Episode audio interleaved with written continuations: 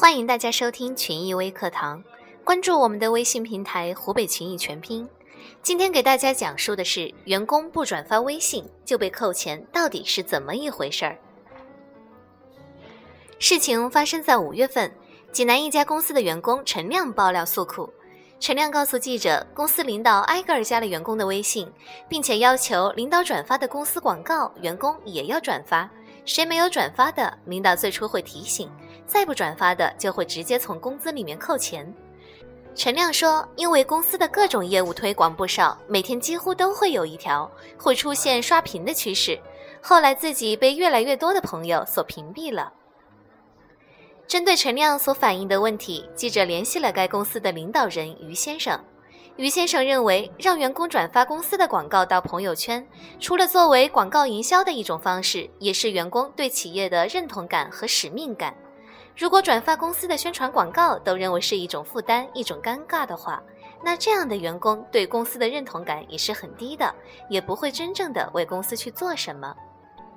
对于不转发就扣除工资的做法，于先生称，大多数的员工基于对公司的认可，会主动转发公司的广告，所以还没有出现过不转发就扣除工资的情况。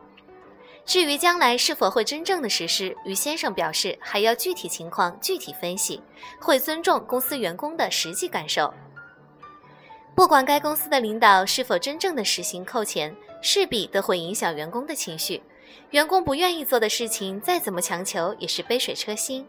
如果该公司可以导入积分制管理，用积分衡量人的自我价值，当积分与福利待遇挂钩，从而达到激励人的主观能动性，充分调动人的积极性。员工谁转发了就给谁奖分，不转发也不会扣分。等到月末阶段年终排名的时候，积分就是考核指标。员工需要更多的激励和引导，都希望自己的价值被重视。积分制管理从人性的角度为根本，以积分来衡量人的自我价值，所以被中国管理科学研究院选定为管理创新项目。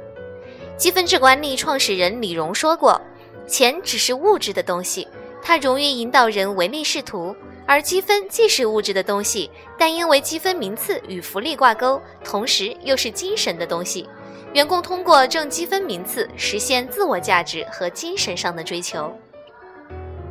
试想一下，如果该企业导入积分制管理，转发朋友圈，还有哪位员工不愿意呢？